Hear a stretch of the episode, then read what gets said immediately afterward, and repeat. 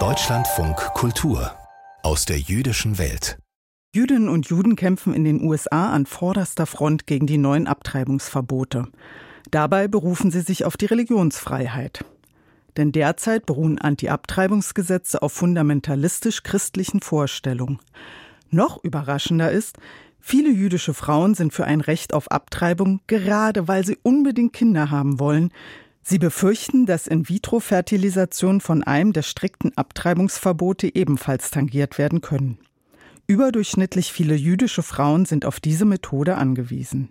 Susanna Petrin hat in den USA mit betroffenen Patientinnen, zwei Anwälten sowie einer Ärztin gesprochen.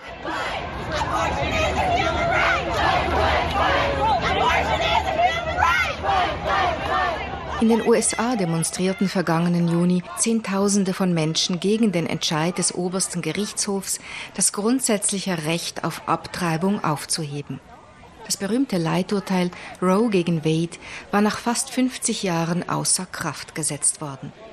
Seither dürfen die einzelnen Bundesstaaten in ihren je eigenen Gesetzen darüber entscheiden, ob und unter welchen Umständen Abtreibungen erlaubt oder verboten sind.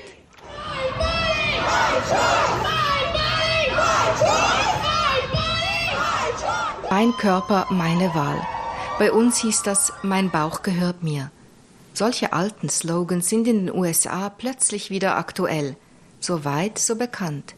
Doch es gibt einen überraschenden neuen Aspekt im wieder aufgeflammten Kampf für das Recht auf Abtreibung. Manche Frauen sind nicht dafür, weil sie abtreiben möchten, sondern im Gegenteil, weil sie schwanger werden wollen. Es klingt paradox, aber Abtreibungsverbote können nicht nur entstehendes Leben beenden, sondern möglicherweise auch die Entstehung von Leben verhindern. Immer mehr betroffene Patientinnen, darunter angeblich überproportional viele Jüdinnen, machen sich deshalb Sorgen, dass IVF in Zukunft restriktiver gehandhabt wird. Eine der ersten, die sich in einem Online-Artikel des jüdischen Magazins Lilith öffentlich dazu äußerte, ist Shoshana Gibor. I don't feel like anybody's necessarily immediately coming after ich glaube nicht, dass zwangsläufig jemand unmittelbar hinter den Menschen her ist, die diese assistierten Reproduktionstechnologien benötigen. Die Ärzte werden jedoch zunehmend vorsichtiger sein, wenn es um die Durchführung dieser medizinischen Verfahren geht, weil das Gesetz nicht eindeutig ist und weil sie nicht verklagt werden wollen, selbst wenn sie sagen, dass sie damit jemandem helfen, seine Familie zu vergrößern. Shoshana Gibor versucht schon seit einer guten Weile mit mit Hilfe von IVF ein Kind zu bekommen. Eine psychisch und körperlich sehr anstrengende Prozedur. Als nach dem Fall von Roe gegen Wade in immer mehr Bundesstaaten sogenannte Personhood-Gesetze in Kraft traten, sah Shoshana zusätzliche Probleme auf Paare wie sie und ihren Mann zukommen. Denn diese Gesetze besagen, dass es sich von dem Moment an, in dem ein Samen ein Ei befruchtet, bei der verschmolzenen Zelle um einen Menschen handelt. Das heißt, dass die während des IVF-Prozesses entstandenen Embryonen dasselbe Recht auf Leben wie ein erwachsener Mensch haben könnten. Also es ist besorgniserregend, dass der Staat bestimmen kann, dass mein Zellhaufen, den mein Mann und ich geschaffen haben und der für eine hoffentlich zukünftige Verwendung eingefroren wird, nun volle Rechte als lebender Mensch hat. Das ist beängstigend, denn so könnte sich der Staat in unsere Entscheidung, was wir mit diesen eingefrorenen Embryonen tun oder nicht tun wollen, einmischen. Letztlich geht es darum, ob gefrorene Embryonen überhaupt kreiert werden können. Und die ethischen und moralischen Standards in diesem medizinischen Feld werden von Leuten bestimmt, welche die reproduktiven Rechte der Frauen einschränken wollen.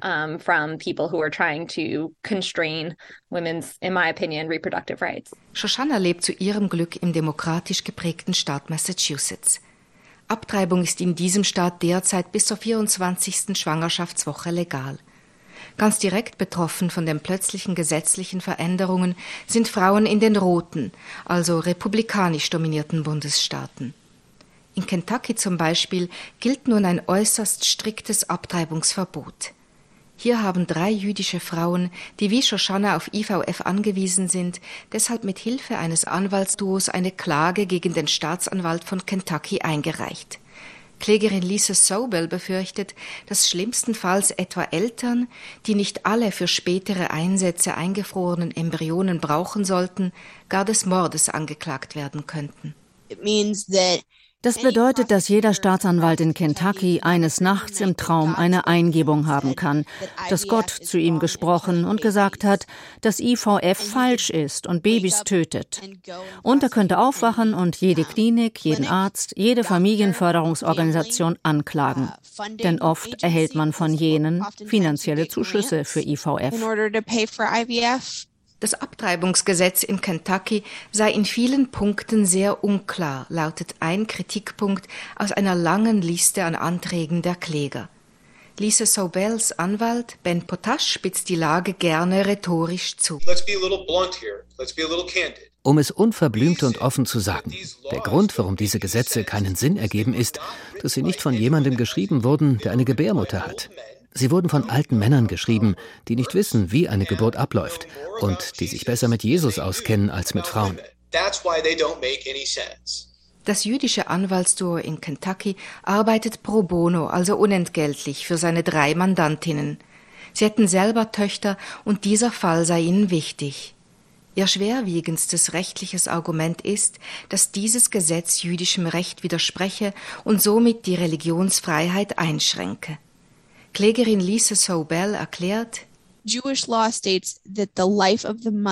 das jüdische Gesetz besagt, dass das Leben der Mutter vor dem des ungeborenen Kindes steht, weil das ungeborene Kind als Teil ihres Körpers betrachtet wird. Es ist auch klar, dass wir das Leben der Frau über das des ungeborenen Kindes stellen. Gemäß Quellen im Talmud beginnt das menschliche Leben nach 40 Tagen gemäß einer anderen Quelle gar erst ab Geburt, genauer vom ersten Atemzug an. Hier gibt es innerhalb des Judentums voneinander abweichende Haltungen. Aber klar sei, dass nun eine fundamental christliche Anschauung den Eingang ins Gesetz gefunden habe. Eine, die dem Judentum gänzlich fremd sei, wie der zweite Anwalt des Duos, Aaron Kemper, betont. While there is not a 100% consensus es gibt zwar keinen hundertprozentigen Konsens zwischen den verschiedenen Richtungen des Judentums darüber, wann genau Leben beginnt, aber der Beginn des Lebens bei der Befruchtung ist kein jüdisches Konzept, sondern eine streng christliche Interpretation, eine relativ moderne christliche Interpretation dazu. Das Judentum hat diese Vorstellung nicht übernommen.